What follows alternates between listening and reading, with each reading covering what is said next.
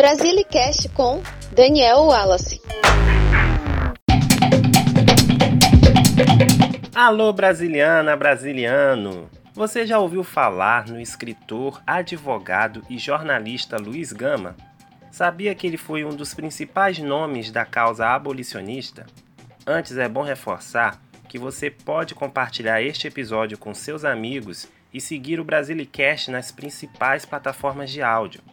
Traga também temas ou histórias para novos episódios nos meus perfis do Twitter ou Instagram pelo arroba Dan Wallace. Luiz Gonzaga Pinto da Gama nasceu livre na cidade de São Salvador, Bahia, em 1830. Ele era filho de uma mãe escrava livre, chamada Luísa Marim, e de um pai fidalgo de família com origem portuguesa, bem influente em terras baianas.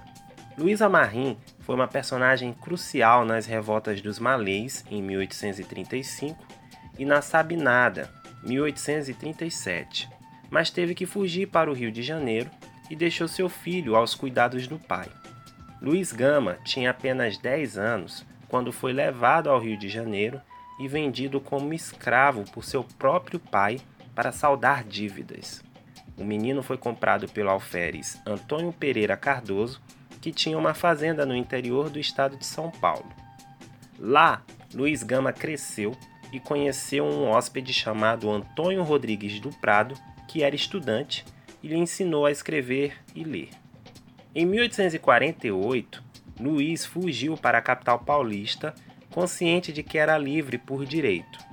Ele procurou diversas vezes por sua mãe, Luísa Marim, na cidade do Rio de Janeiro, mas não conseguiu informações sobre seu paradeiro.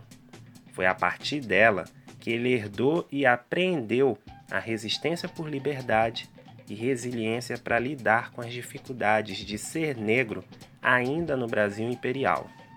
Logo após sua fuga, Luiz Gama teve uma passagem tumultuada pelas Forças Armadas e foi expulso da corporação por insubordinação em 1854. Ele assistiu muitas aulas de direito no Largo de São Francisco, em São Paulo, mas não conseguiu concluir o curso por oposição da juventude estudantil, que não aceitou seu ingresso devido à condição de ex-escravo. Mesmo sendo um rábula, Luiz conquistou o direito de advogar em favor dos negros escravizados. Nos tribunais, ele tinha um perfil de orador habilidoso, combativo e com um discurso legalista que usava fortes argumentos como: escravo que mata senhor, seja em que circunstância for, mata em legítima defesa. Logo, Luiz Gama conquistou o título de advogado dos escravos firmando-se como um personagem importante na luta abolicionista. Foram mais de 500 escravos libertos por seu trabalho nos tribunais. Ele também era habilidoso com as palavras escritas. Luiz Gama seguiu a estratégia de disseminar seus ideais na imprensa e na poesia, defendendo, por exemplo, a democracia ao se afirmar cidadão no contexto imperial. Ele usava fatos para expressar sua opinião e tinham talento para satirizar a alta sociedade ou o moralismo da época, usando pseudônimos como Afro, Getulino ou Barrabás.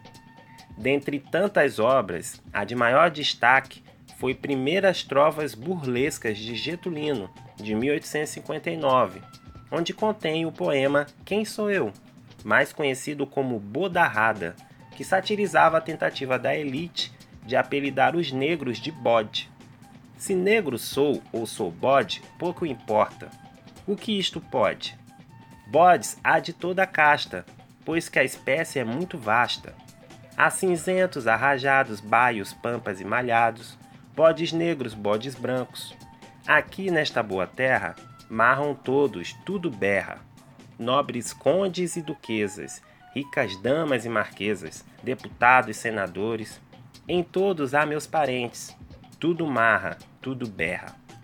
Em 1864, Luiz Gama inaugurou a imprensa humorística em São Paulo ao fundar o jornal Diabo Coxo, em parceria com Cizenando de Araújo e Ângelo Agostini. Também participou da criação dos jornais Cabrião, Radical Paulistano e o Polichinelo.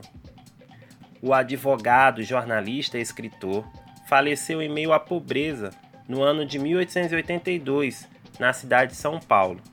Ele deixou uma carta ao seu filho pedindo: Diz a tua mãe que não se atemorize da extrema pobreza que lhe lego, porque a miséria é o mais brilhante apanágio da virtude.